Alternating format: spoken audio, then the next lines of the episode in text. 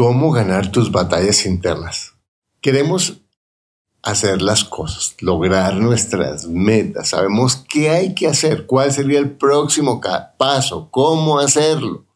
Sabemos que nos serviría, que nos ayudaría, que nos impactaría en forma positiva nuestras relaciones y la calidad de vida y no lo hacemos.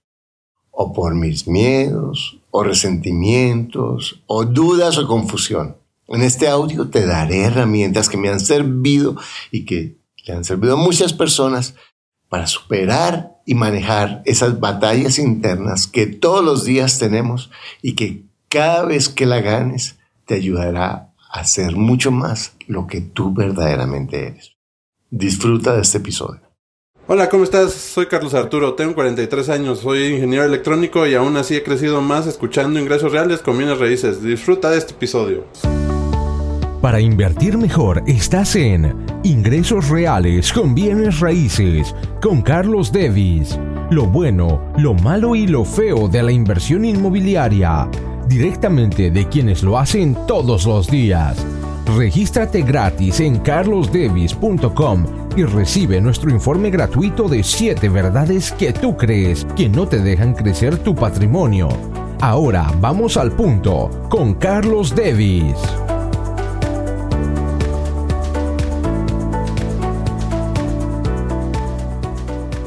Hoy estamos eh, con la, una extraordinaria eh, reflexión sobre eh, la resistencia. Entonces, ¿qué, todos los días tú piensas en lo que tú quieres hacer, en lo que tú, cuáles son aquellas cosas que tú quieres hacer o que hubieras querido hacer este año y no has logrado. Eso es lo que vamos a trabajar. ¿Qué es lo que quieres hacer, quieres bajar de peso, no has podido, quieres eh, organizarte en un área de tu vida y no lo has hecho, quieres escribir un libro, quieres iniciar este proyecto, quieres hacer ejercicio, ¿qué es lo que tú has querido hacer? Sabes que puedes hacerlo, sabes que te gustaría hacerlo, sabes que tienes cómo hacerlo, pero no lo has hecho. Eso es lo que vamos a trabajar hoy.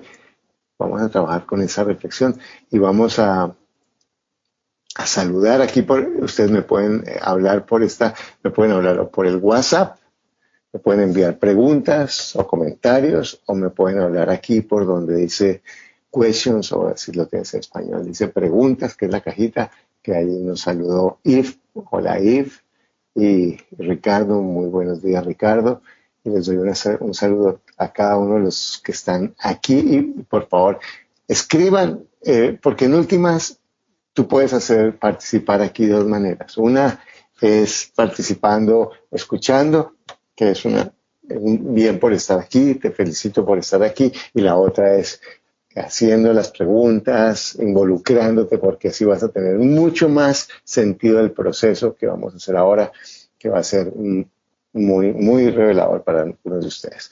Al final de esto hacemos una, una, sesión de preguntas y respuestas si tienen preguntas concretas con respecto a su, a su proceso. Entonces, porque me gustaría que primero hagas como una lista y si quieren comentar acá por el chat para darle dinamismo a lo que estamos haciendo hoy, ¿cuáles son algunas cosas que este año hubieras querido hacer te gustaría hacer? Sabes que serían buenas para ti. Tienes cómo hacerlas y no las has hecho. ¿Como qué, por ejemplo? ¿Qué, ¿Qué cosas te gustaría hacer? Sabes que podrías hacerlas.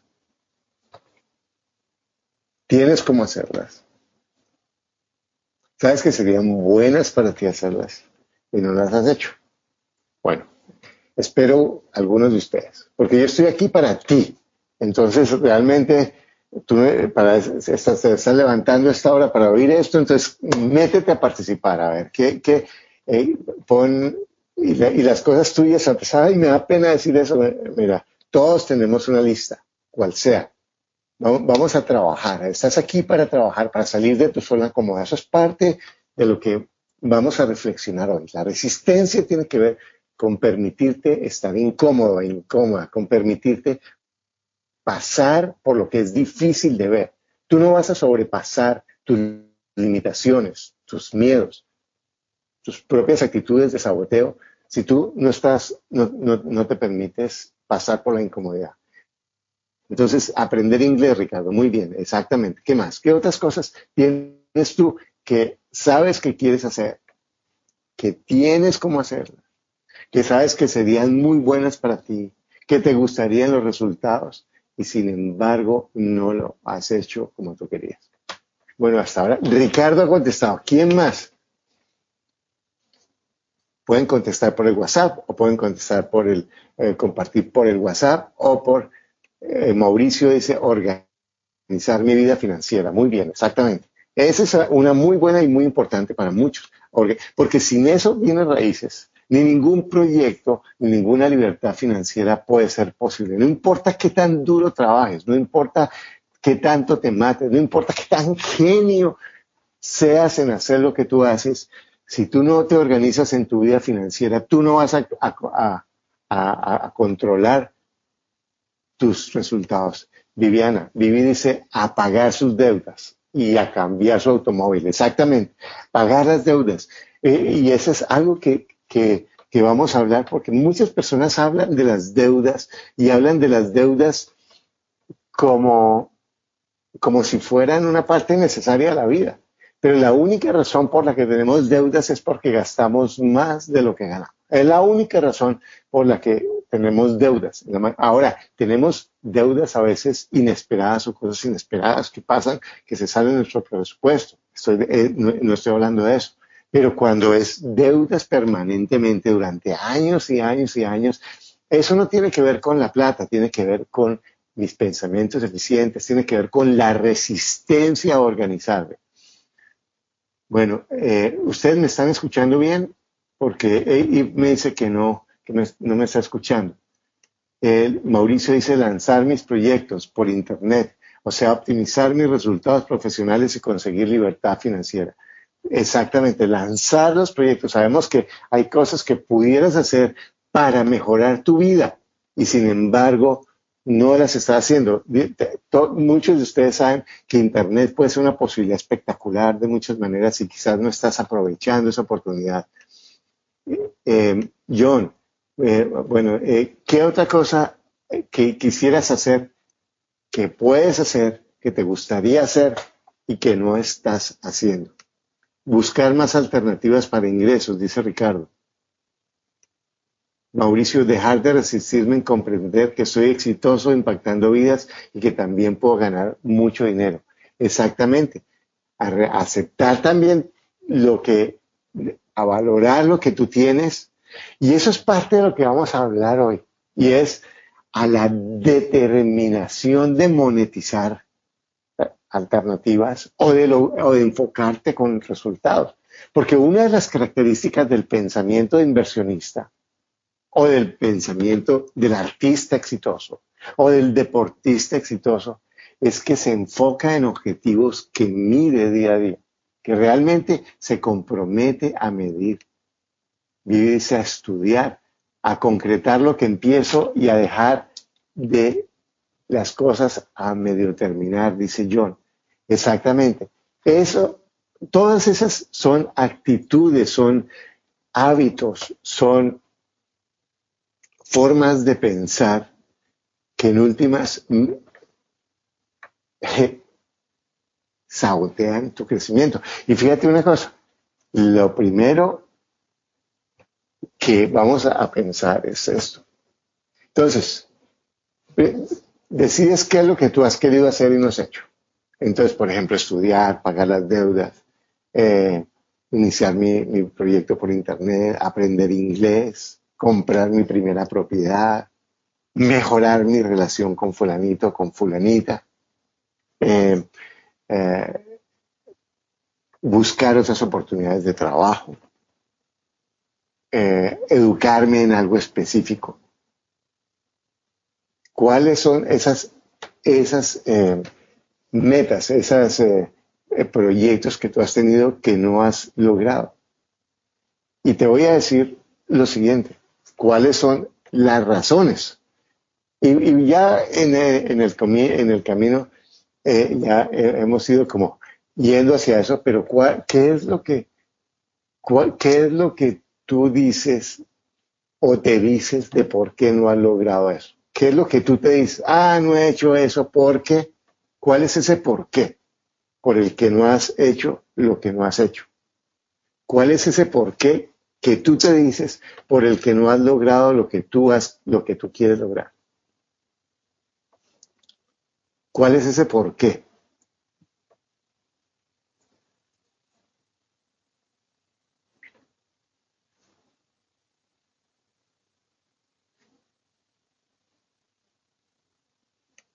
por merecimiento, porque digo que no me lo merezco, porque digo que, no soy suficiente para eso, porque me falta de, ¿cierto? Falta de plata, falta, falta de, de, tiempo, falta de apoyo, por pelotuda, por pero fíjate una cosa, cuando dices por pelotuda, en últimas, el no creer en ti puede ser una esa, esa idea de que, de que no creo en mí, de que no me valoro, también es una justificación para no hacer lo que tú quieres. Porque en últimas, cuando yo digo no creo en mí, o tengo miedo, o me siento inseguro o insegura, en realidad lo que estoy diciendo en últimas es que no estoy tan comprometido a hacer lo que yo quiero. John por, tu, por la zona cómoda. Imagínate, por estar en la comodidad. Esa es otra de las cosas que vamos a hablar más tarde. José Gabriel dice, porque comienzo un proyecto y encuentro distracciones en el camino que me impiden terminarlo. Imagínate, las distracciones me impiden terminar o mi falta de foco me impide terminar. Ricardo dice el dejar para mañana. Exacto, el posponer por conversaciones razonables en vez de ser irrazonable, como por ponerme analizar cuáles son esas, pero todo eso, no tengo dinero, soy inseguro, soy analítico. En realidad, todas esas no son más que justificaciones. Vamos a ver algunas formas de resistencia a lograr lo que quieres. Vamos a mirar algunas formas de resistencia. Por ejemplo, voy a empezar a plantearte qué tal tu hábito de, de no hacer las cosas. ¿Qué tal el hábito de dejar todo para mañana? O el hábito de no comprometerte o el hábito de no valorar tus resultados. Porque es un hábito. Así como tienes un hábito de, levantarte y cepillarte los dientes o de hacer ejercicio o de sacar a tu niño al colegio o a tu niña y sabes que no importa lo que sea, que estés cansado o cansada, que tenga lo que sea, tú sabes que vas a hacerlo. Eso es, lo haces. Pero ¿qué tal alimentar el hábito de no hacerlo? El hábito de dejar las cosas para después. Porque en últimas ese hábito es un pensamiento. Es dejar, es tener ese pensamiento. ¿Cuáles son esos pensamientos que tú utilizas para posponer? Para crear el hábito de no hacer.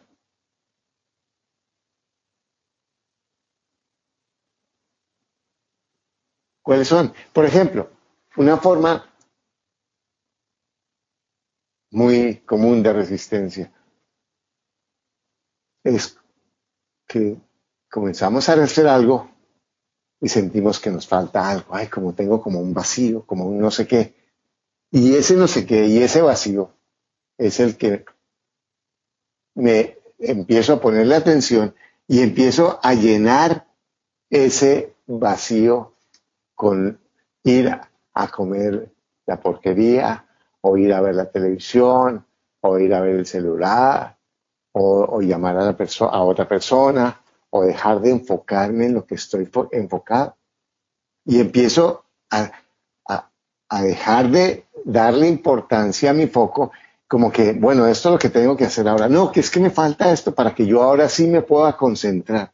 Pero en realidad, todos esos son hábitos que me alejan de lograr lo que yo quiero, lo que yo me merezco. Eso es lo que hace la diferencia.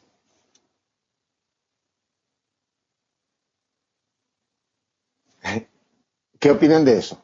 ¿Cómo, qué, opinan de esos hábitos a los que tú les das más importancia? No, esos como esas actitudes con las que tú vas a llenar tu vacío o las que tú creas el hábito de posponer y ese pensamiento de posponer con el cual no te apoyas a lograr lo que tú quieres para tu vida. Otra forma de crear resistencia. Entonces, creamos resistencia, creamos resistencia a hacer, porque en últimas ese hábito, esos hábitos de lo que estamos hablando, son, son la razón por la que tú realmente, son la segunda razón. Pues vamos a hablar de la primera. La segunda razón por la que tú no haces nada. Eh, por ejemplo, entonces el hábito creo el hábito de posponer todo. El hábito de llenar primero ese vacío. El hábito de no enfocarme en lo que para mí es lo importante en ese momento, sino que me enfoco en lo que siento que tengo que hacer y, no me enfoco en mis resultados. Ahora voy a hablar de, otro, de otra forma de crear resistencia que ustedes se van a llamar, se van a asombrar. Y es la de crear problemas. ¿Qué tal ustedes cuando a veces íbamos a levantar a nuestro hijo o nuestra hija para el colegio y no querían ir porque están cansados o porque tienen miedo por algo que va a pasar, por el examen que va a hacer o lo que sea, y lo que hacen es que arman una pataleta. Y dicen que les duele la cabeza, o dicen que, que, les cayó mal algo, o, o, arman una pelea con el hermano, con la hermana. Entonces arman un problema. ¿Cuántas veces has armado problemas para no hacer lo que tú quieres hacer?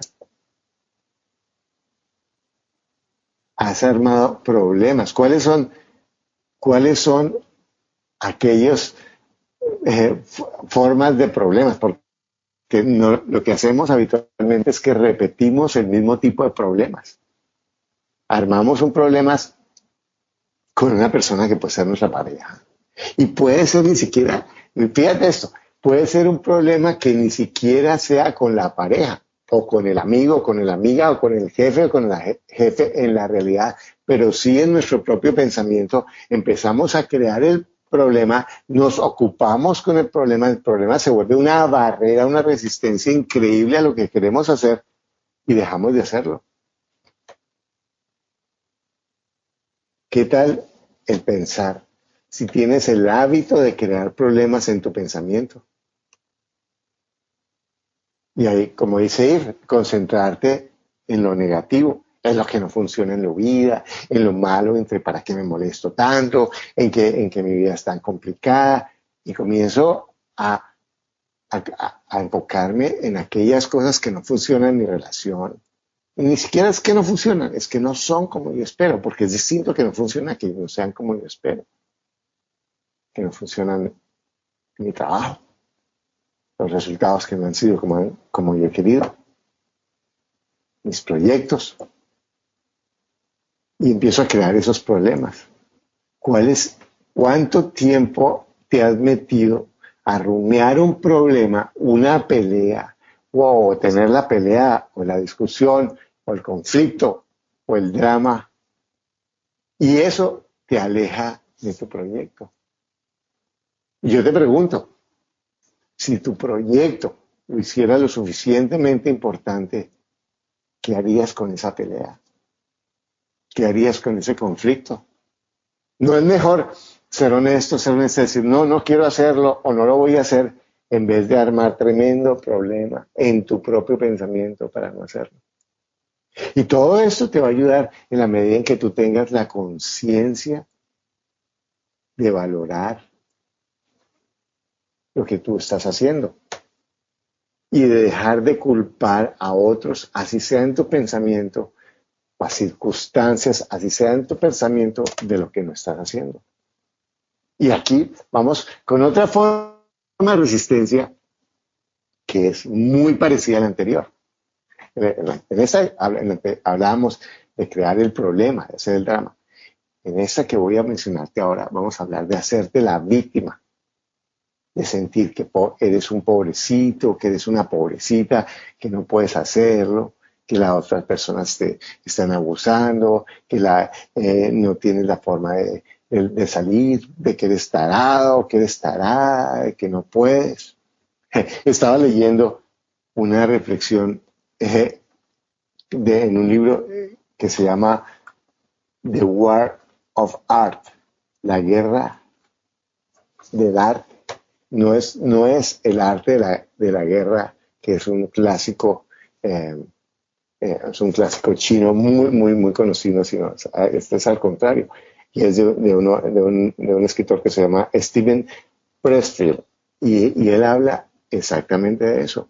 Él mencionaba que el 80% de los doctores dicen que sus consultas no tienen que ver con la enfermedad, sino tienen que ver con el sentido de drama y de víctima que se arman las personas. Porque les encanta crear problema, enfermedad, drama, que en últimas es una forma de no hacer, de no vivir su vida plenamente. Es una forma de no enfocarse para esas personas en lo que en lo que realmente los ayuda a crecer, a lograr lo que quieres, a lograr tus resultados. Entonces, ¿con quién y, o de qué te sientes víctima? Y yo me siento víctima. ¿Cuándo sé que me estoy sintiendo víctima? Cuando estoy en mi pensamiento diciendo que lo que me está pasando es por culpa de otra persona. Ese es el beso de la muerte para el poder personal. Ese es el beso de la muerte para, para, para crecer financieramente. Ese es el beso de la muerte para ser feliz, para mantener buenas relaciones. Yo no puedo crear una buena relación si yo pienso que la otra persona tiene la culpa de mi sufrimiento. Porque yo soy el responsable de mi felicidad, ya sea porque eh, no estoy reconociendo lo que yo hago en esa relación y si yo estoy en esa relación, yo no puedo cambiar a la otra persona. Entonces tengo que decir si estoy con esa persona como es o no estoy con esa persona, pero en últimas, la, si yo estoy con esa persona, asumo los dos lados de la moneda. Y sumo y resto. Así funcionamos los seres humanos, por más del el amor, la, el, la, el, romanticismo y todo eso, pero en última sumamos y restamos y decimos, yo quiero estar en esta relación por esto, por esto, por esto, no me gusta esto, esto, esto, pero lo que me gusta es más que lo que no me gusta y voy a estar en esa relación hasta que lo que me guste sea más de lo que no me gusta. Así funcionamos los seres humanos, que es simple, ¿no? Pero es en todo, en el trabajo lo, mismo. Yo sumo y resto hasta que lo que me gusta es más que lo que no me gusta. Y tomo las decisiones hasta que el dolor sea mayor que el placer. Y así funcionamos. En últimos tomamos las decisiones por placer, para, para buscar el placer o para evitar el dolor. Y esa es como la, la causa primaria de, nuestras actitudes y nuestras acciones eh, y, así, y así trabajamos. Entonces, ¿cuáles son aquellas personas o circunstancias a las que les estás echando la culpa? A, las que te estás sintiendo víctima. Y mira esto, tú me puedes decir, sí, lo que pasa es que lo que me pasó a mí con, con mi país, o con la política o con mi negocio que, no me pagaron la cuenta, no sé cuál. Estoy de acuerdo. Hay, no es que no hay circunstancias que no, sea, que no te afecten. Pero cuando tú te quedas pensando en esas circunstancias, en vez de estar pensando en lo que tú puedes hacer ahora para salir de donde estás, En, lo que tú puedes hacer ahora para reconocer lo que tú puedes actuar, que depende de ti, eso, es, eso te empodera en vez de estar pensando en lo que no depende de ti. Esa es la diferencia entre el pensamiento y el sentimiento de víctima.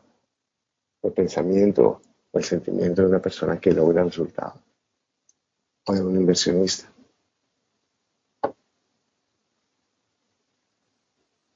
Entonces, y ahorita está hablando de que todo problema tiene una semilla de solución.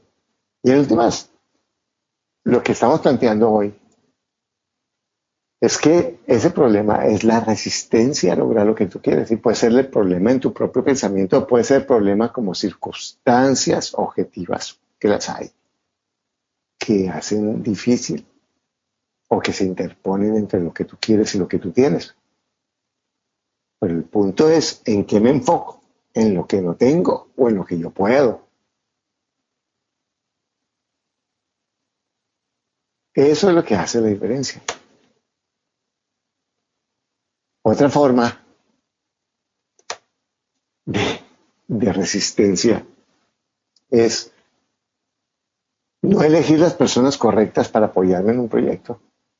Yo te quiero decir, muchos de ustedes están en este proyecto de bienes raíces y yo sé que no se sienten cómodos y que hay momentos en los que yo lo que yo les digo se irritan conmigo, se sienten confrontados, algunos me mandan mensajes, Carlos, si eso que hablé, ¿por qué lo publicas? Y yo realmente digo, mira, ni siquiera está hablando contigo. Lo que te estoy diciendo es para muchas personas y muchas personas lo van a sentir como su, empezando porque si yo tuve esa reflexión, fue mía en el mismo momento en que yo la compartí contigo. Pero el punto es, tú te has permitido en este proyecto pasar, escoger personas que te mueven, que te jalan, que te, que te sacan de tu zona cómoda para pensar en lo que por fuera de tus guiones habituales, de tus pensamientos habituales. Entonces, cuando tú te resistes a buscar las personas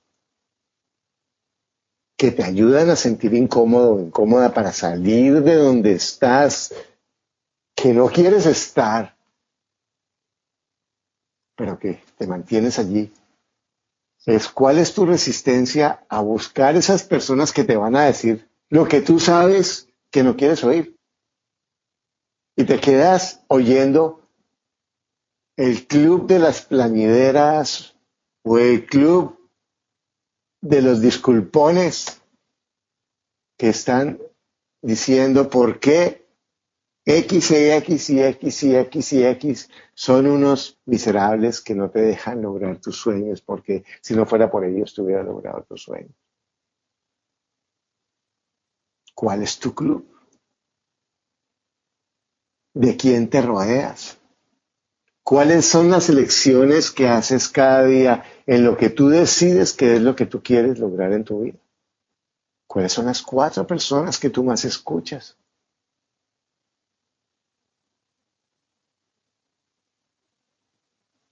Ahora, si tú quieres crecer,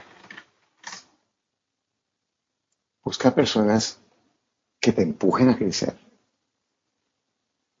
Si tú quieres la comodidad, y escucha, la diferencia entre la comodidad y la felicidad es, yo tengo un, blog en el que hablo, tal vez en YouTube tú puedes encontrar uno de mis, de mis, de mis videos, cuál es la diferencia entre la felicidad y la comodidad. Hay personas que se mueren. La comodidad es el beso de la muerte de la pasión, del crecimiento,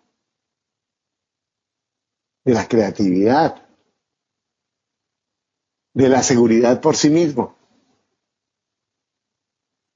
Porque la comodidad me contrae. La comodidad es totalmente contraria a la, a la felicidad. Porque en la felicidad, yo, cuando yo estoy feliz, no me importa estar incómodo. No me importa sufrir de, alguna manera porque yo sé que tengo que hacer un esfuerzo para lograr lo que yo quiero. Esa es una diferencia enorme. Entonces, ¿cuáles son las personas que tú estás eligiendo para... Tú quieres hacer tu proyecto de finca raíz, de bienes raíces. Quieres crecer financieramente. Estás buscando realmente personas que te apoyen en ese, proyecto. Estás apoyándote tú mismo con ese pensamiento. ¿Cuál es la resistencia de buscar esas personas que te sacan de ese lugar de comodidad, de autojustificación, de drama, de llenar el vacío con el, con el licor, con la droga, con el sexo, con la gratificación inmediata?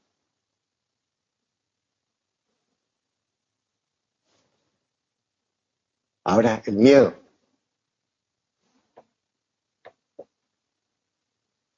Otra resistencia. Ay, es que no puedo hacerlo porque me da miedo. ¿Qué tal si, si me va mal? ¿Qué tal si no me sale? ¿Qué tal si me rechazan?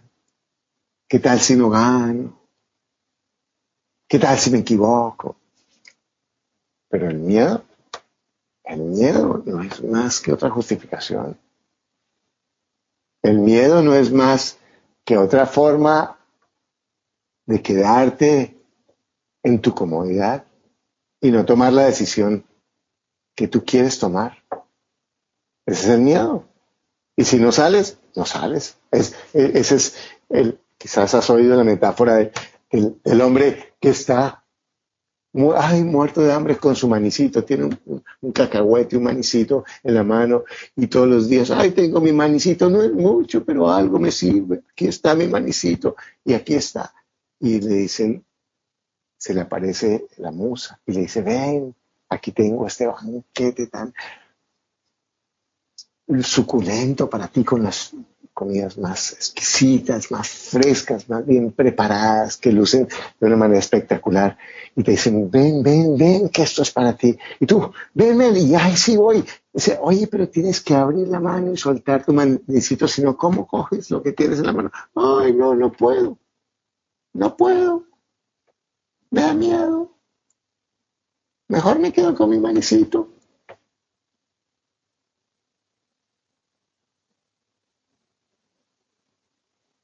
Hubieras logrado algo de lo que has logrado en tu vida que es importante. Si hubieras hecho el miedo más importante. El miedo no es más que un pensamiento. Y realmente, en últimas, el miedo es otra justificación. Otra justificación. Para decir, no he hecho algo porque tengo miedo. Imagínate quién que haya hecho algo importante, o tú cuando has hecho importante, ¿no has sentido miedo acaso?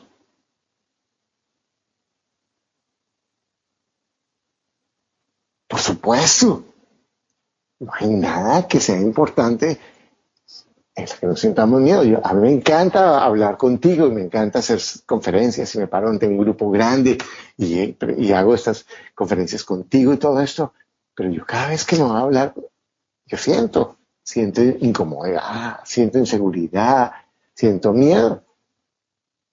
Pero el miedo no es más grande que mi sueño de compartir contigo. Y cuando he logrado algo, es porque el miedo ha sido más, más. El miedo se ha convertido para mí como en una motivación de superarme, de convertir lo que yo quiero en vez de quedarme en la disculpa, en la justificación.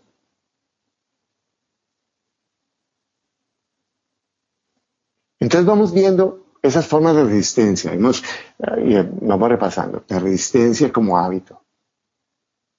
Ah, el hábito de, que, de no hacer las cosas. Sencillamente no las hago y, y creo el hábito de ponerme metas, de decir que voy a hacer cosas que no hago. O dejarlo para mañana, o de posponer. O de hacerle más caso a mi vacío, a eso que, ay, yo siento que tengo que hacer, ay, eso, eso me demoro cinco minutos y después hago lo otro. O el de crear problemas o dramas para no hacerlo. Otra forma de resistencia es el de sentirme víctima. el de, el de echarle la culpa a todos los demás, a la falta de plata, a mi pareja, a mi jefe, a mis empleados, a mis socios, a las circunstancias. El, la resistencia a elegir mi socio, mi compañero, mi colega, mi mentor, que me ayude a superarme, a sentirme incómodo, a salir de donde yo no quiero estar. El miedo, el miedo como justificación para quedarme en donde estoy. Y aquí vamos con otra, que es más sofisticada, pero que es igual, igual o peor de nociva, que es la racionalización. Es lo que llaman la parálisis por análisis. Son las personas que se quedan pensando tanto en hacerlo tan bien que nunca hacen nada. Que todo el tiempo están analizando todo, pero que cuando miran sus resultados no hay más que pensamientos y análisis, pero no hay absolutamente ningún resultado. Es más sofisticado. Ese es el típico estudiante profesional. Ese es el típico eh, crítico que está criticando a todos, que está metiendo los goles desde el sofá de su casa porque ese bruto no fue capaz de correr más rápido. ¿Cómo se la dejó quitar? Mientras mi barriga está creciendo en ese sofá. Es el análisis y el no hacer lo que yo sé que tengo que hacer. Porque en todo esto que estamos hablando,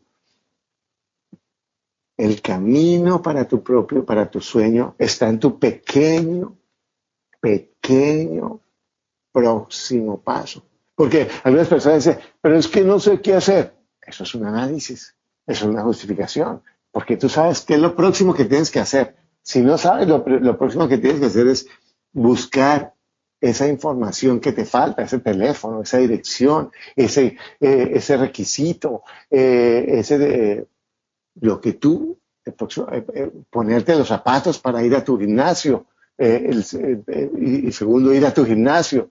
¿Cuáles son esos próximos pasos pequeños?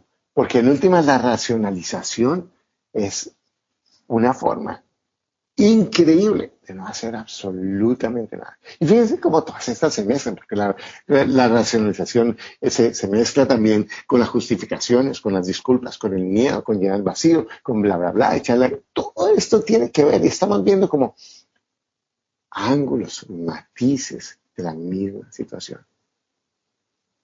Y tú me dirás, pero ¿esto qué tiene que ver con bienes raíces? ¿Esto qué tiene que ver con bienestar financiero? Mm. Algunos ya saben. Pero en últimas, si tú todavía no tienes lo que tú quieres, esto tiene que ver seguramente contigo. Otra forma de resistencia, la gratificación instantánea. Ah, estamos ahora en el mundo de téngalo ya se lo merece. Nadie le quita lo bailado. Si no lo hace ya, ¿cuándo lo va a hacer? Yo recuerdo una publicidad que, que, que yo leí que había en Colombia cuando yo era joven, que fue muy, muy popular. Decía, si, si usted no viaja en primera clase, sus hijos lo van a hacer. Y yo conocí a varios que, que eh, oyeron a el comercial viajarme en primera clase y después los hijos los tenían que mantener porque terminaban gastándose lo que no tenían. Estamos en el mundo en el que la publicidad, los medios, los incentivos de la economía llevan a la gratificación inmediata. Hay que tenerlo ya. Si no lo tengo ya, es que soy un fracasado. Si usted no lo logra ya, es que usted no está logrando sus sueños, porque es la casa que usted se merece, el automóvil del año. No importa, lo tiene ahora y paga la primera cuota el próximo año, tla, tla, tla. ¿Cómo hace ahora esto? Vístase a la moda, porque usted así se va bien todos. La gratificación instantánea Y educamos a los hijos así, los educamos a que tengan todo ya, ya, ya, ya, ya. Y si no tienen, no, es que si yo no doy todo a mis hijos ya, es que soy un mal papá, una mamá. Les voy a dar ya, ya, ya, ya, ya todo. Y lo que hago es que los vuelvo malcriados, incómodos, caprichosos, como nos estamos volviendo todos en esta cultura. Es la gratificación instantánea, es tenerlo todo ya. yo entro a la bolsa, gano ya Hago bienes raíces, gano ya. O si no me interesa, voy a, cambiar mi trabajo, ya tengo que estar ganando. La vida no funciona así. Es más, las personas que no están preparadas en su mente y reciben dinero, eh, adicional lo que tienen lo llaman dinero extra y se lo gastan. Eso porque en última no están trabajando con su pensamiento para yo trabajar algo que valga la pena, tengo que estar dispuesto a construir camino a camino ese proceso. Eso es lo que a mí me enriquece, eso es lo que a mí me ayuda a lograr lo que yo quiero, tener el sentido del largo plazo. La gratificación a largo plazo cuando yo ahorro es decir, ay, me siento tan bien de que ese María, ese Tito, ese Ricardo, ese Raúl, ese eh, eh, Mauricio o María dentro de 20, 25 años van a tener todo.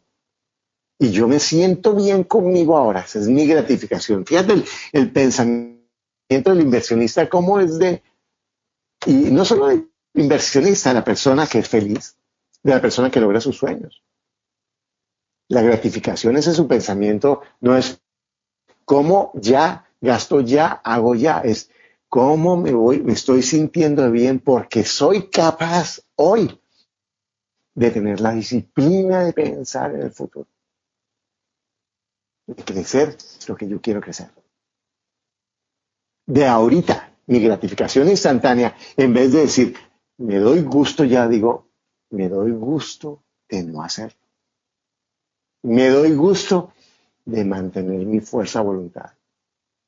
Me doy gusto de reconocer y de expresar la fuerza que yo tengo. A los mariners, cuando los enseñan, dicen, ah, eh, cogen a estos hombres y los vuelven en, en soldados implacables. Y les tienen miedo. Pero el punto más importante es que en esos entrenamientos militares lo que hacen es enseñarle a las personas que están entrenando a ser miserables, a vivir una vida miserable, con, ropa mojada, cansados, con hambre, con incomodidades.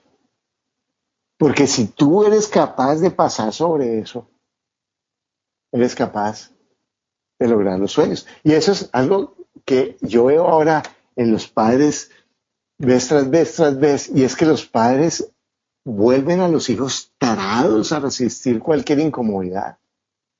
Es como si el niño o la niña recibiera cualquier incomodidad y fuera lo más terrible, pero en últimas, si yo no educo y no me educo a, vivir miserable, y no lo digo, eh, eh, no lo digo para que, para que yo busque el sufrimiento, estoy diciendo para reconocer que en la vida todo tiene desafíos y que voy a tener cosas muy difíciles y entre más grandes sean mis sueños voy a pasar cosas muy incómodas si yo quiero que salgan adelante. Y si yo no me permito estar incómodo, eh, aguantar sueño, aguantar hambre, aguantar malas opiniones de los demás, aguantar malos olores, aguantar em, eh, que lo que yo haga me lo cambien 100 veces y yo tenga que volverlo a hacer, aguantar que, que no me paguen, aguantar todo lo que tenemos que trabajar y soportar y manejar para que cualquier proyecto de los que hemos hecho sirva no vamos a funcionar. Quien, logra resultado tiene que permitirse vivir esos momentos, no porque los busque, por supuesto, pero porque sepa que son parte indispensable, absolutamente esencial para lograr lo que quiero. O si no, no existe. Bueno, eh, eh, cuando hablamos de lo de ley, cuando leemos las biografías de las personas exitosas, los, los medios muestran a esa persona tan bonita, tan perfecta, tan feliz. No pelea con el marido ni con la mujer. Siempre huele, va bien. siempre está tan bonita o tan bonito. Esa no es la vida real. La vida real está llena de matices, de altibajos, de dificultades, de confusiones, de frustraciones, de dolor, de angustia, frustración, de estrés. Esa es la vida real. La vida real no es un estudio de televisión en el que todo se, pone este ángulo. No, corte, corte. La luz debería estar acá. No, ese, imagino. La vida real no es así. La vida real es lo que es. Y la mayoría de las veces la miseria, escucha esto, la miseria no es más que un pensamiento. La miseria no es más que un pensamiento. Pues, la miseria es el pensamiento de que debería estar así, de que debería no tener esto, de que debería la gente no decirme eso y nos volvemos los tiranos de nuestros propios pensamientos cuando empezamos, tenemos toda nuestra vida, pero estamos pensando que debería ser así, que debería ser así, que, que fulanito no debería ser así, que fulanito no debería ser así, que mi mujer o que mi marido no deberían ser así. Y, con, y, y ese pensamiento empieza a tiranizar todo lo que has logrado y todo lo que tú tienes que vale la pena. Y de nuevo, ¿qué tiene que ver esto? Con tu crecimiento financiero.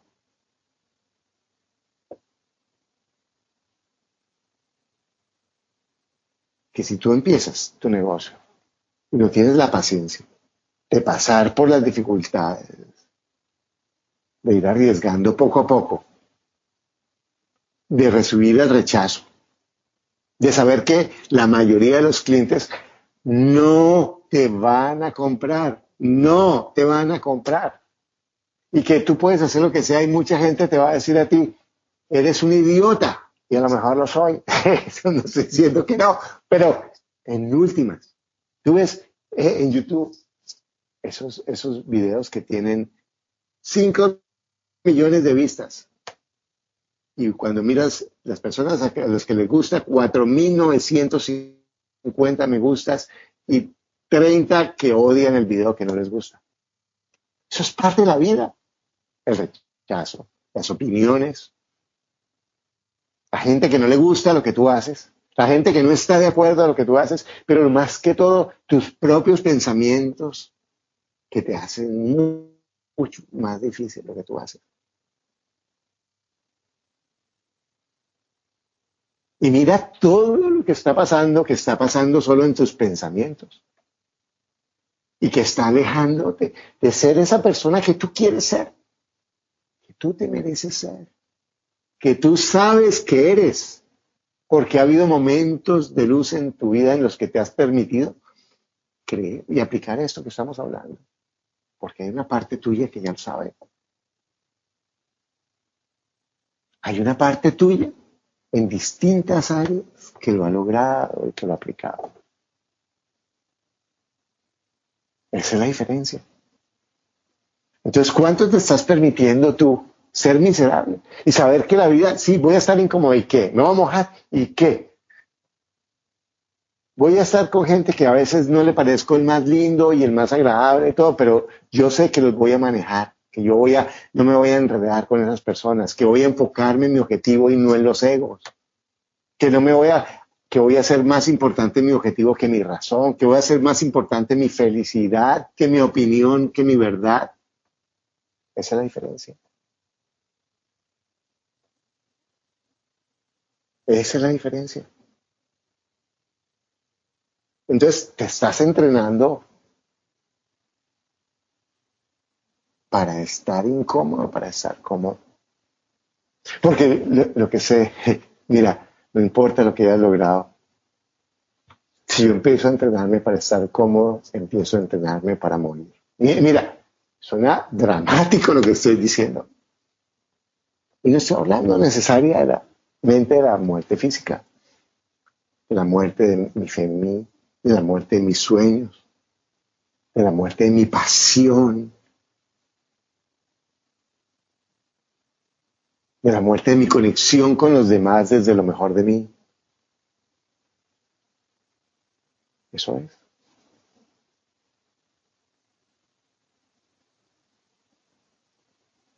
Eso es. O me estoy preparando porque el guerrero se está entrenando todo el día. El deportista se entrena porque es parte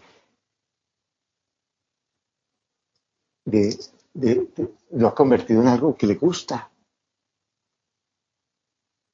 Le gusta la incomodidad. Cuando, cuando el deportista se levanta, no quiere decir, ay, qué rico levantarme de la cama a, correr ahora que está haciendo este frío. Ah, que lo hace. El empresario, el Steve Jobs, el Miguel Ángel, la Madre Teresa, el Martin Luther King. Ellos no llegaron allá porque, porque todos los días eran lindos y les tomaban fotos. Porque, porque tenían un buen ambiente de trabajo. Porque la gente era muy linda, porque todo le estaba saliendo muy bien, porque el tema ha tenido mucha receptividad. Ese es el lenguaje de la mediocridad. Ese es el lenguaje de el seguro social o las instituciones cuando son frases de cajón, porque la vida no es así. Cuando yo quiero algo, hay resistencia. La primera resistencia está en mis pensamientos. En mis pensamientos de miedo, como me en mis pensamientos de duda, en mis pensamientos que le echan la culpa a los demás. Y hay resistencia también en el medio porque los pensamientos de los demás muchas veces se encajan en ese tipo de pensamientos que son mi propia resistencia. Me enfoco con ellos. Me enfoco en mi meta. En estos días hablando con un amigo, Ah, digo, para mí es como, digo, un muchacho que tiene casi 40 años, es una persona a quien quiero mucho y he trabajado con él desde, desde que tenía 25 años y ahorita está haciendo un proyecto de cientos de millones de dólares, podría ser miles de millones, es una cosa increíble, muy, muy grande. Y él me decía, lo hermoso de mis sueños es que cuando comencé a hablarlo, todos me decían que estaba loco, que no sé cuál. Y ahora lleva ocho años en eso ocho años haciendo cosas increíbles, pasando momentos impresionantes en el infierno, en la soledad, en la duda, en la tensión más increíble. Y está sacando un proyecto que va a transformar a muchísimas, muchísimas, muchísimas, muchísimas millones de personas. Pero él pasó por su incomodidad. Y le gusta. Y los amigos que yo tengo, que tienen muchísimo, muchísimo dinero, les encanta trabajar. Les encanta ponerse desafíos porque el desafío me ayuda a crecer. Y esa es otra cosa que, fíjate que la misma forma como educamos a los hijos nos estamos maleducando en nuestros propios pensamientos. El desafío mío es, ay, estar cómodo. No, no, yo no voy a hacer, ay, me merezco este descanso.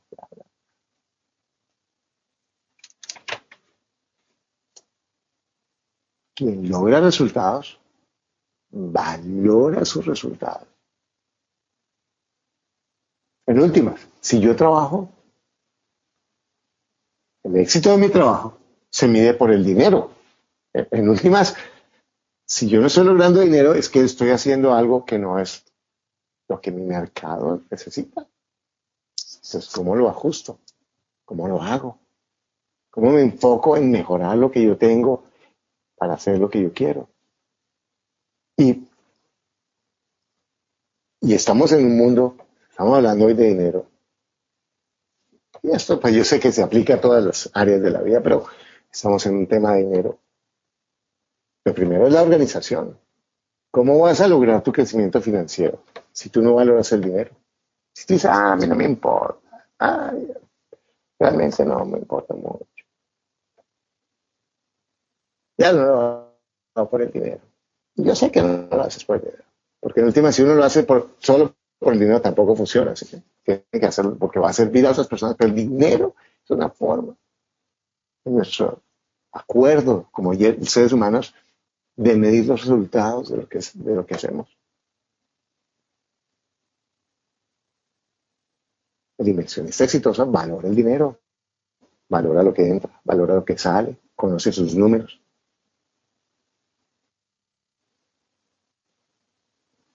No trabaja por la gratificación instantánea. ¿Saben que los proyectos son a largo plazo? Pero a largo plazo no quiere decir que no dé resultados, porque yo veo a muchos emprendedores o emprendedoras que están, ah, es que mi proyecto es a largo plazo, y los veo mucho en los multiniveles, o con la gente que está en la bolsa, o que dicen que están en bienes raíces, pero en últimas, yo tengo que dar pasos. Entonces, por ejemplo, si yo estoy en el multinivel, ¿cuál es mi... Sí, a largo plazo, pero entonces en últimas, ¿cuántos clientes nuevos tengo hoy? ¿Cuánto estoy ganando hoy? Sí, puede que yo espere ganar 100 mil dólares mensuales, pero hoy estoy ganando 5 dólares y ayer ganaba 4 y mañana voy a ganar 6 o 10 o lo que sea. Pero estoy cada día midiendo mis resultados. Ahí sé, lo, cuando estoy trabajando a largo plazo, no quiere decir que no tenga resultados a corto plazo, quiere decir que los grandes resultados van a venir, los frutos van a venir a, largo plazo, como si yo siembro la plantita para que me dé mis, mis, mis, frutos pues yo estoy esperando en dos o tres años, o en seis meses, o en ocho meses, o que demore cada planta unos frutos. Pero, pero si yo estoy sembrando la plantilla, la estoy regando y está marchita, cada vez está más amarilla, pues mis resultados muestran que lo que yo estoy haciendo no me van a dar los frutos que yo tengo. Entonces tengo que hacer algo para ajustarme a eso. porque lo que hacen es que no, no, todavía no me sale y sigo metiéndole candela, el petróleo al fuego, pero en última no estoy viendo el fuego, no estoy viendo los resultados. Si no estoy viendo los resultados, es que no está funcionando lo que estoy haciendo. O si los resultados no son lo que yo espero. Ahora, si yo miro hacia el futuro y digo, sí, yo sé que voy a esperar para mi proyecto de raíces 5, 7, 8 años, pero hoy cuántas casas he visto, ¿Cuántas propuestas he hecho? ¿Cómo estoy organizando mis, ahorros? ¿Estoy gastando menos de lo que gano? Estoy diciendo, no, es que ahorita estoy aprendiendo, es que estoy en la etapa de teoría. No, si estás así, estás perdiendo el tiempo. ¿Qué es lo que tú estás haciendo? Porque si no te estás dando resultados en la vida real que se puedan medir, Estás sencillamente quedándote en lo que hablábamos de la racionalización o las disculpas o lo que sea, pero estás ahí enredado o enredada en tu pensamiento sin lograr avanzar hacia el largo plazo. Entonces, el inversionista piensa en el largo plazo, valora el orden. Sin orden no se puede hacer nada. Tú tienes que tener orden. Tienes que organizar tus cosas, organizar tú lo, que tienes por hacer. Por, eso eh, eh, eh, a mí me encanta ir a, programas y a seminarios porque en esos me ayudan a reflexionar de esas cosas. ¿Qué es lo que tengo que hacer que no he hecho? ¿Qué es lo que me faltaría? ¿Cómo podría lograr más resultados? ¿Qué es lo que tengo por hacer que no voy a hacer? ¿Qué es lo que tengo que hacer por hacer que me falta una tontería por si no he hecho? ¿Qué es lo que tengo por hacer que puedo lograr? El inversionista valora la verdad. La verdad es un pensamiento de todas maneras, pero ¿cuál es el pensamiento que más me conviene? ¿Qué más está en la realidad por acuerdo? Por ejemplo, cuando dicen el mercado está muy caro, ya no se consiguen propiedades acá. Eso es un mito. En cualquier mercado hay oportunidades. No, es que la situación está muy mala porque nadie me va a dar un crédito, eh, ningún dueño me va a dar un crédito porque la gente aquí no confía en nadie y aquí eso no se consigue. Eso es un mito. Imagínate, entre millones de personas vas a encontrar a alguien que haga lo que tú necesitas. si este señor Jim Jones, no sé cómo, creo que se llamaba, eh, un, gringo que se llevó a como 400 personas a, la, Guyana, ahí cerca de Venezuela, y los hizo tomar veneno con sus hijos y, matarse. Si él los convenció y consiguió 400 personas que querían eso y se mataran, vas a encontrar a alguien para que te dé crédito para una casa. Para que haga un negocio contigo.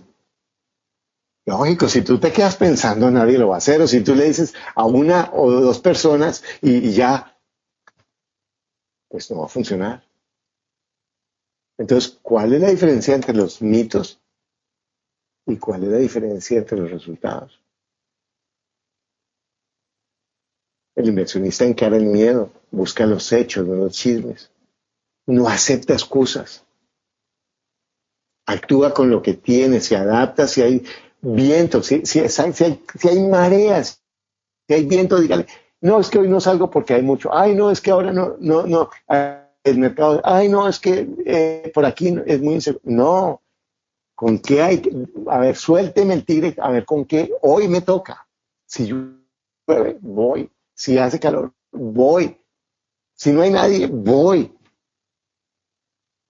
el, inversionista, la persona que logra sus resultados, se enfoca en su objetivo y no utiliza ninguna circunstancia para, para dejar de hacer, sino se adapta a sus circunstancias.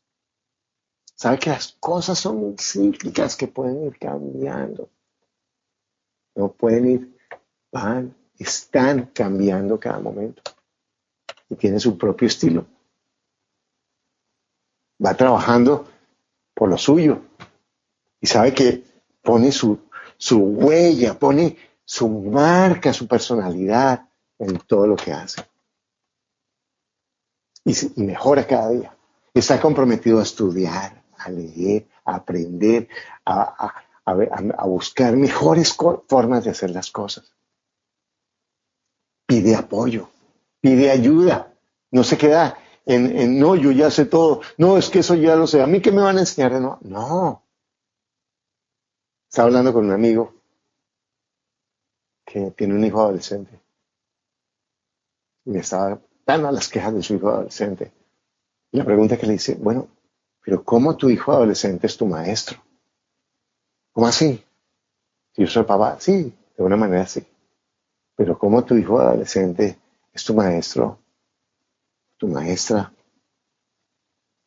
de ser vulnerable, de conectarte de otra manera, no desde la autoridad, desde tu razón, desde tu verdad, con otra persona. De mirar esa persona, qué es lo que te está enseñando a ti, a conectarte de otra manera, a descubrir formas de relacionarte que no había logrado, porque sí, yo sé, como papá o como mamá, tienes un objetivo, y el objetivo para mí de un papá o de una mamá no es ser amigo de sus hijos para sus hijas. Es una forma de no poner límites y de crear, para mí, cada uno tiene su forma de hacerlo, de crear problemas. No estoy diciendo no tener confianza, pero ser papá o ser mamá, ser papá y ser mamá. Es, yo tengo una dirección para mí, para mí. Puede ser que no lo tome, puede ser que lo use, que no lo use, pero en últimas los padres tenemos unos objetivos con sus hijos y es importante decírselos porque ellos no lo saben. Puede que nuestros objetivos no sean las mejores personas que ellos tienen.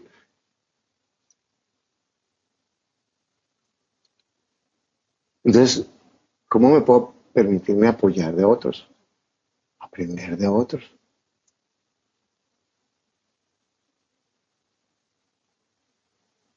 El inversionista no toma el fracaso como algo personal. Si algo no, le funciona, dice, bueno, ¿qué fue lo que no me funcionó?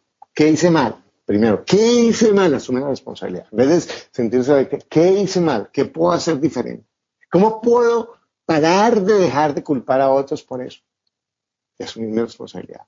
Que el, fracaso en últimas fue parte de, ese proceso de ser miserable que, que hablábamos. Listo, no me funcionó. Me tengo que comer este sapo pero me lo como sigo adelante. Porque por eso estoy aquí. Y no toma el fracaso como algo personal, es que soy un fracasado, es que a mí nada me sale, es que yo no sirvo para nada. Ese es el lenguaje que te hunde. Pero en última es el lenguaje que te mete en la comodidad de tu propia miseria. Y te estás acostumbrando a una miseria totalmente perversa, que es la miseria de esos pensamientos de autorreproche y autocompasión que generan sufrimiento, pero que en últimas es una, una, una miseria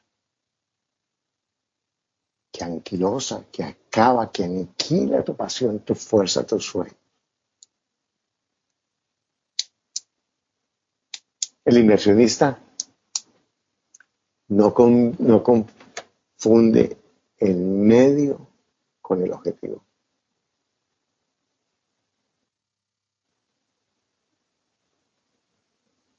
Tú sabes que tienes estrategias. Las estrategias se pueden cambiar yo quiero hacer esto, no funcionó. No es que no funcione eso, es que no funcionó ese camino. Ese es el medio, ese es el instrumento.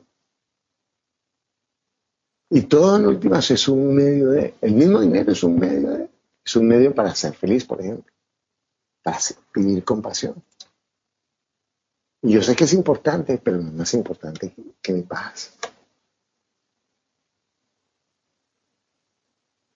Y todo lo que te estoy diciendo no es una fórmula, porque la vida por fortuna no es una fórmula.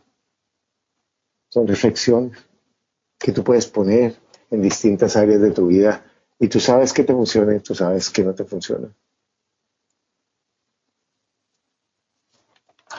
El, el inversionista valora lo que ha progresado, valora lo que ha avanzado y lo valora con objetividad, no desde la desproporción de, sí, lo mío es lo mejor porque yo digo, no, mire dónde empecé, mire lo que he logrado. Tú sabes cuándo es tu ego y cuándo es lo que has logrado, que vale la pena, que tú reconoces y que vale hoy y mañana y siempre para ti. Y lo valora, porque valorar lo que yo he logrado es la base para lograr más en mi vida es valorar mi, mis recursos, mi fuerza, es crecer. Valora a los otros, valora los, lo que te han ayudado, agradece. Y reconoce la importancia de caminar paso a paso. De que cada logro es un pequeño paso hoy, un pequeño paso mañana, un pequeño paso mañana, pasado mañana que es igual al paso de ayer y antes de ayer. Aunque mi pensamiento tenga tormentas y soles y nubes, montañas y valles, sigo caminando, enfocado en mi brújula, adaptando mi, mi vela a lo que está pasando. Porque la, la musa la musa no visita a los flojos. Las musas nunca llegan a cuerpos que no trabajan. Las musas llegan cuando pones tu trasero a hacer lo que tienes que hacer. Y pasas por todas estas resistencias, que son, son tus pensamientos y haces más importante tus sueños, haces más importante la determinación de lograr lo que tú quieres. De mantenerte caminando, de saber que la resistencia, en principio, es un pensamiento.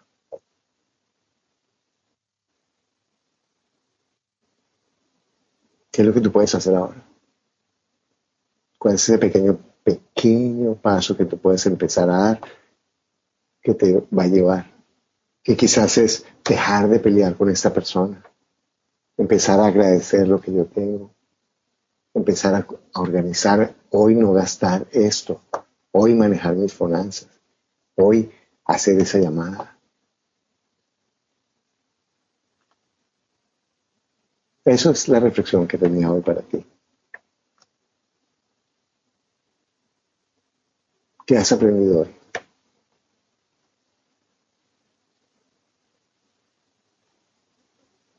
¿Qué has aprendido hoy?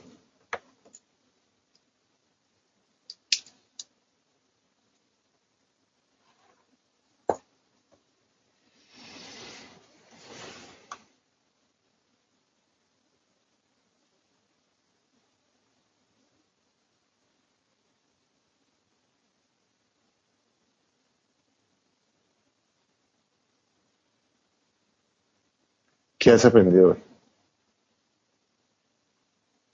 Oye, eh, estamos ya con la mujer más sana del mundo. ¿Qué has aprendido hoy?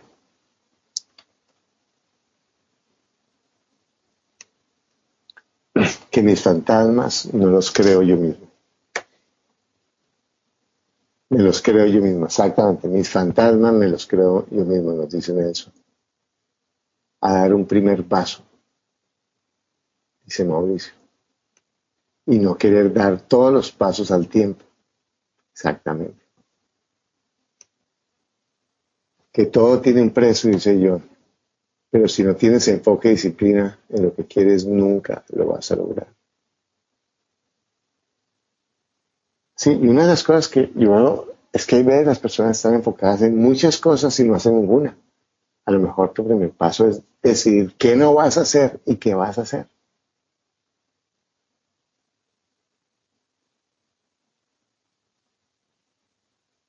¿Qué has aprendido hoy? ¿Para qué te sirvió hoy esta madrugada hoy?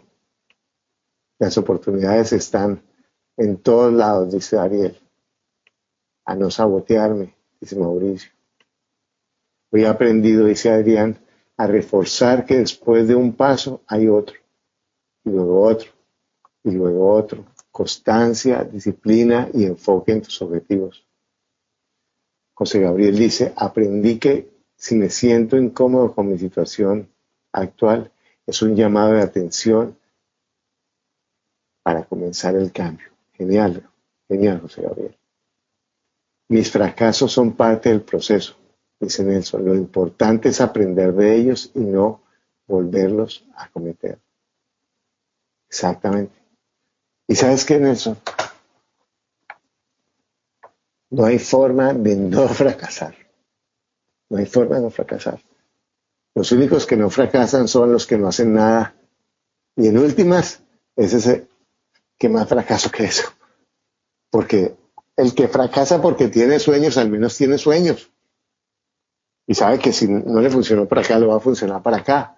Pero el que fracasa porque no hace nada, va a fracasar, va a tener toda esa miseria en su pensamiento de juzgarse o de dormirse o de morirse en sus pasiones pero sin hacer nada. John dice que hay que encerrar a la loca de la casa. Adrián dice, me sirvió para poner de manifiesto que la resistencia es solamente una actitud, un pensamiento. Y el fracaso hace parte del éxito. Antes de sucumbir, preguntar, exacto, antes de consumir. Muy bien, Ariel te preguntas, ¿qué pasa si lo compro? Y si no pasa nada, es porque no lo necesito. Exactamente. Si tú haces lo mejor muchas veces y no sale, es que no era el momento o no es lo tuyo. Y vas a buscar a otra manera, a buscar otra cosa y vas a encontrar que si tú sigues vas a encontrar lo que tú quieres. Javier dice analizar y a medir los resultados para ver si voy en el camino, indicando a lograr mis metas, hacer mis ajustes necesarios. Mauricio, el análisis es la mejor forma de entrenarse. El análisis es la mejor forma para morar, para de entrenarse para morir vivo. Exacto. Cuando yo me quedo pensando, me quedo ahí en mi pensamiento y la vida sigue como por enfrente mío, como si fuera una película de televisión. No la vivo porque estoy en mi pensamiento. Adrián Muñoz dice, este programa es integral y sirve para bienes raíces, pero la verdad es que el valor agregado que posee es aplicable a todos los órdenes de la vida. Gracias, Adrián. Esa es la intención y eso es lo que queremos. Bueno, de verdad que es, eh, quería terminar el año con esta reflexión, porque en últimas, lo que está hablando Adrián es lo que pretendemos con este programa. Y es que te sirva para crecer en toda la vida. Y, el dinero es importante y ustedes ven que todo esto hacemos el, el, énfasis en el crecimiento financiero, en la organización financiera, en la visión de largo plazo, en crear con todos estos los pensamientos del inversionista. Fíjate que estaba pensando en la reorganización de mis programas que estoy haciendo ahora y lo quiero dividir en tres partes. Una que son pensamiento efectivo, que tiene que ver con todo lo que estamos hablando. Otro que es pensamiento millonario, que es la organización financiera y que algunos de aquí, de los que están acá, ya han sido eh, estudiantes de mi programa de pensamiento millonario. Y el otro, pensamiento en bienes raíces, que esa es la tecnología. Porque la gente que tiene, sabe bienes raíces, pero no tiene el pensamiento de mantener el dinero o no tiene el pensamiento efectivo para ser feliz, esa trilogía es necesaria las tres patas. Tener el pensamiento efectivo para vivir feliz, para mantener mis relaciones, para disfrutar, para crecer, para tener pasión. El pensamiento millonario, que es el manejo de mis finanzas en una forma inteligente con el pensamiento inversionista. Y el pensamiento y los resultados en bienes raíces que me permiten aplicar todas estas estrategias y tácticas para que se vean manifiesta, para que este no sea otro. Un cursito que me sirvió mucho. Yo quiero que tú, si estás en mi curso, de resultados. Realmente el éxito no es que te guste esto, porque hay muchas cosas que puedes tú ver. Tómate un vino y te vas a sentir bien y te va a gustar, o mira una televisión, o haz otra tontería para sentirte bien y mañana vas a encontrar la fórmula para sentirte bien igual. Eso, este programa es para que tú transformes tu vida, para que tú apliques y se vean resultados el esfuerzo que tú estás haciendo económico al pagar por este programa. Y por eso yo mantengo el precio alto. Porque yo quiero que si tú estás aquí, tú sientas que tienes que dar de ti para, para, hacer, para que ese dinero se vea en tu vida. Así funciona la mente, desafortunadamente. Y yo quiero que esto se te multiplique 100 veces en tu vida, en la calidad de tus relaciones, en el sentido de paz que tengas contigo y en el crecimiento financiero que tú tengas. Esos son los indicadores de inversionista que yo quiero. Tú estás acá porque eres un inversionista en ti. Pero esos inversionistas lo quiero ver en los resultados, en los cambios, cambios que hagas en tu vida hoy mismo. Hoy dejes la balacera en tu cabeza y empieza a disfrutar tu vida. Tener gratitud, a dar el paso hacia lo que quieres, a no esperar que todos te digan que sí. Ariel dice que el negocio inmobiliario, entendí que el negocio inmobiliario es de largo plazo y la recompensa inmediata no permite entender ese negocio. Sandra dice que aprendí a estar incómoda. Adrián dice, Carlos, gracias. Sandra, gracias también para ti. Muchas gracias, José Gabriel. Muchas gracias, Adrián. De verdad, que estoy muy contento y de verdad nos vamos a ver el día 17 de enero en nuestra próxima reunión. Y de verdad, muchas gracias por todos. Y una pregunta, ¿a quiénes les gustaría? Estoy pensando hacer un programa en vivo de tres días en Colombia en el mes de quizás febrero. Tres días trabajando pensamiento, estas tres áreas, pensamiento eficiente, pensamiento eh, millonario y bienes raíces. Estoy, estoy, voy, a, voy a hablar contigo para, para, para enviarles a ustedes esa información, eh, de, porque estoy viendo cómo planifico un, programa de tres días en los que estemos trabajando profundamente en pensamiento eficiente, pensamiento eh, millonario y pensamiento en bienes raíces. Entonces, yo les voy a mandar esa información para que ustedes estén. De verdad, a cada uno de ustedes quiero darle las gracias por estar aquí. Mira, sin ti, todo lo que hago en esta no tiene mucho sentido. Tú, tú estás acá y tú me ayudas a crecer, me ayudas a verme, me ayudas a reflexionar, me ayudas a sentirme conectado. Y si no fuera porque tú me abres tu corazón y tu mente, esto no tendría sentido. De verdad que muchas, muchas gracias. Y puedes invitar, el programa que yo voy a hacer, lo voy a hacer abierto. O sea, no tienes que estar, en va a ser un programa abierto en el que puede ir cualquier persona y, y va a ser un programa que yo sé que va a ser espectacular. Tres días nos vamos a meter a trabajar con ellos. Bueno, aquí se vive, aprendí a que no puedo andar con el piloto automático, eso me va a permitir saber si estoy siendo víctima de las circunstancias y sacar lo mejor que todo. Bueno, muchas, muchas gracias, te mando un abrazo muy especial, deseo que tengas unas fiestas maravillosas. Eventualmente seguiré eh, enviando WhatsApps durante las fiestas navideñas y me puedes hacer preguntas.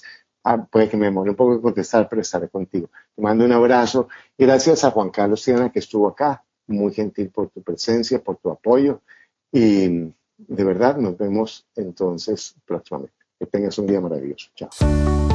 Gracias por escuchar tu podcast Ingresos Reales con Bienes Raíces.